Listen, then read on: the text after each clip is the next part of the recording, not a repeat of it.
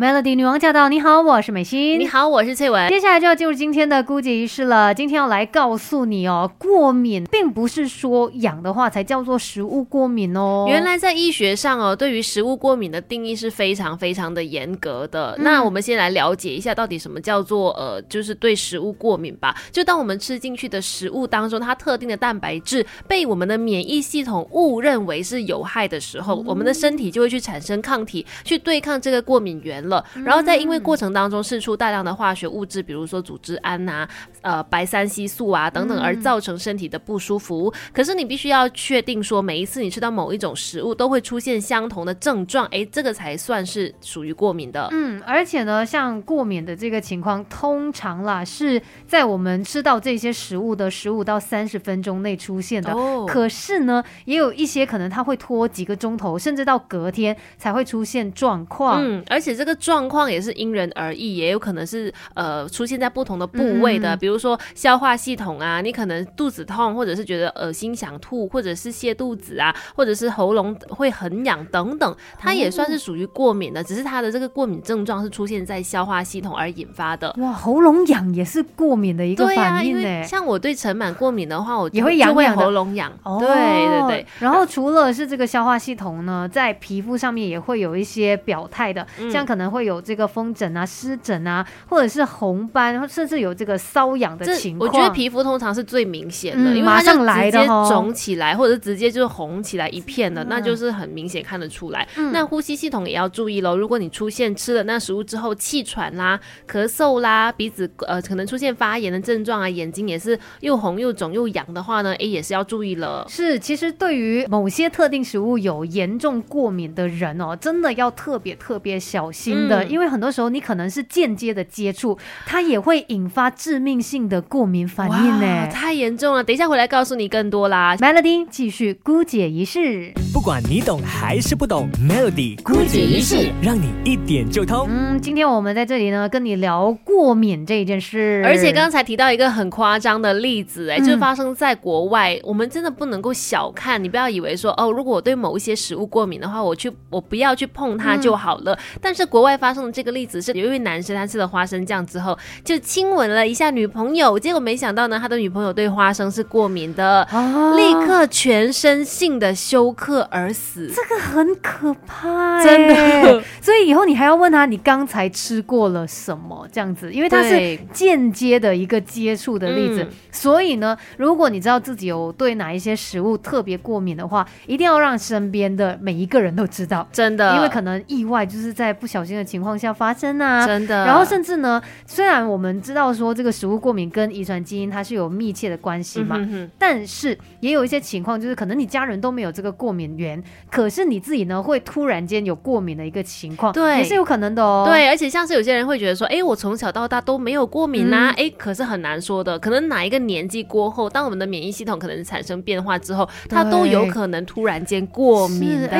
所以就可能可以提醒大家，在呃可能吃一些。食物啊，还是尝试新的东西的时候啦，反正呢都不要过量。嗯，我相信它也可以算是一个 testing 这样子。你先看一下，哎，自己身体有没有什么状况？没有的话，那以后可能就可以安心的吃这一些食物，不然真的是怕怕的。那很多人对于这个过敏呢，其实也会有很多的误区，像是我觉得，比如有些人是会知道说，一吃了什么东西之后，他马上就发作的话，属于是急性过敏。但是你知道吗？其实还有一种叫做慢性过敏的。嗯，慢性过敏可能呢就会。让你不小心忽略掉，然后没有发现到它的存在。不要以为说，哎，过敏就是我一吃了某些食物，在十五分钟到三十分钟内马上有反应，它就是过敏嘛。其实有一些状况，它可能是慢性过敏嘞。真的，这真的是防不胜防的感觉。因为如果急性的话，你很快就察觉了嘛。那可是如果是慢性的话呢，通常它是属于呃，可能就是比较来自于非 IgE 的免疫转机。然后是什么意思呢？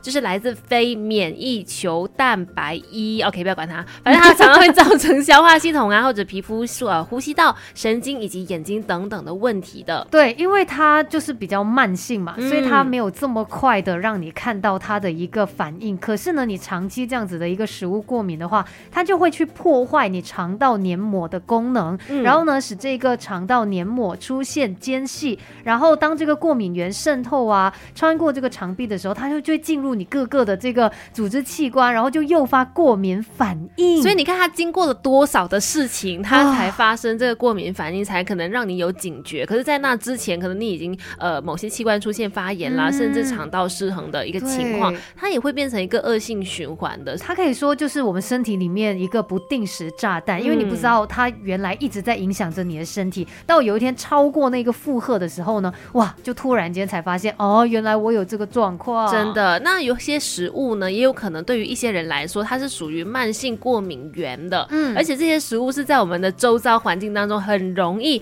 就会找得到的。对，真的没想到哎，像其实蛋黄啊、蛋白呀，然后蜂蜜，其实也有可能有一些人对它是有过敏的情况。还有花生啦，花生应该是很常会听到哈，因为它好像就是直接反应很快的感觉。然后什么黄豆啊、牛奶等等，其实重点就是你听到说哦，就是蛋黄、蛋白等等嘛，你觉觉得说你就不要吃鸡蛋就好。可是呢，有很多食物可能它是有隐藏的风险，它是有鸡蛋的那个元素在里面的。对，你看它可能是蛋糕，你不知道说它里面可能有用了蛋白或蛋黄之类的东西，或者它可能变成其他的食物，那怎么办呢？我们如果不小心吃到一些呃误食到你的过敏源的话，我们应该怎么处理呢？真的那句话就是，只要你有出现状况的话，就要立刻去看医生。真的，你不要以为说现在还很轻微，没关系吧？但你不知道它会不会下一秒就变严重啊？对对对，就是直接让专业的医生去判断你的情况如何，不要自己做医生。那当然，在日常的生活当中，也有很多地方是需要注意的，比如说要去尽量的避免隐藏的食物过敏源，像是我们刚刚提到一些什么蛋白、蛋黄啦，那你可能就要选择去避开饼干啊、冰淇淋等等这些食物，就是你可能要去了解啦，它用的材料有哪一些，问多一点哦，其实对自己也是一个保障的。而且如果说像是常外食的人，那你可能就要去分辨说哪几家店家真的是你值得信任的，你知道说，哎，他的东西是 OK。因为我曾经听过一个 case，有朋友原来对味精过敏，哦，然后呢，他就是去到一家餐厅，高级餐厅哦，喝了那个汤，结果他就很不舒服，才发现哦，原来他们用了很多味精在里面，对，不知道的东西。这外食族是肯定要小心这些隐藏性的陷阱，还有就是少吃加工食品喽。对呀，因为也是一样，你看不到他用了什么东西嘛，嗯所以尽量避免。而且像是呃有气喘的朋友就要小心二氧化硫啊，呃亚硫酸盐等等这些东西，因为它有可能会诱发气喘的。另外，很多人也会对海鲜过敏嘛，嗯，那当然就真的就尽量不要吃海鲜。如果真的要吃的话，要吃真的很新鲜的海鲜。是，如果你真的有那种会严重过敏的情况的话，也要记得随身携带你的药品呐，甚至说你可能可以让身边亲近你的朋友知道你的这个情况，以防就是突发事故。对，我觉得这是很重要的，因为身边的人不知道的话，可能会不小心导致你有过敏的一个情况发生。所以先知会身边的朋友或者是知会店家，这是最好的一个预防措施。现在马上把周围的朋友问一遍，到底对什么东西过敏，多一点了解自己，了解身边的人，保障自身的安全。